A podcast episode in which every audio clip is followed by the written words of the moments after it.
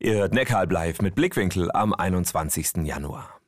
Zerstörte Häuser, Schulen, Krankenhäuser, tausende Tote und kein Ende in Sicht.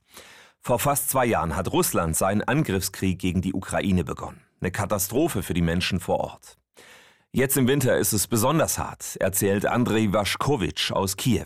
Er leitet dort das Büro der Diakonie Katastrophenhilfe. Die hilft mit ihren Partnerorganisationen unter anderem dabei, zerstörte Häuser zu reparieren damit die Leute weiter in ihren Wohnungen bleiben können, dort wo sie sicherheitsmäßig bleiben können, damit man Dächer repariert, damit die Leute geschützt sind, damit Fenster repariert werden, damit die Leute die Wärme halten können in den Wohnungen, damit sie dort weiter leben können. Das ist ein wichtiger Punkt. Außerdem werden Heizmaterial, Schlafsäcke, Decken, aber auch Lebensmittel gebraucht. Und nach wie vor ist auch die Evakuierung von Menschen aus den umkämpften Gebieten ein großes Thema.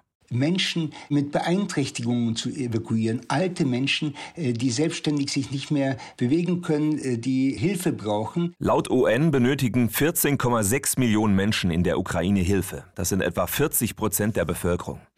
Die Solidarität und Hilfsbereitschaft im Land ist nach wie vor hoch, sagt André. Doch die Spenden sind letztes Jahr deutlich zurückgegangen. Aber die Not ist weiterhin da und die Ukraine und die Ukrainer brauchen immer noch diese Hilfe von außen. Und das wird noch viele Jahre so bleiben, denn selbst wenn der Krieg irgendwann vorbei ist, wird er ein tief verwundetes Land hinterlassen. Das ist natürlich das Schreckliche dieses Krieges. Äh, sowohl die Verletzten, die Menschen, die verstümmelt wurden während dieses Krieges und die äh, Gesellschaft wird Hilfe brauchen. Nicht nur beim Wiederaufbau, aber auch bei der Heilung der Wunden, die die Menschen während dieses Krieges erlebt haben. Sagt Andrei Waschkowitsch aus Kiew. Er arbeitet dort für die Diakonie Katastrophenhilfe, die mit ihren Partnerorganisationen vor Ort den Menschen hilft.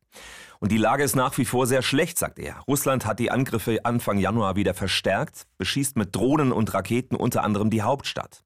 André saß während unseres Gesprächs Mitte der Woche im Luftschutzkeller. Und er hat erzählt, dass mittlerweile eine Fläche so groß wie halb Deutschland vermint ist. Auch das wird das Land noch lange beschäftigen. Neckaralb live. Blickwinkel.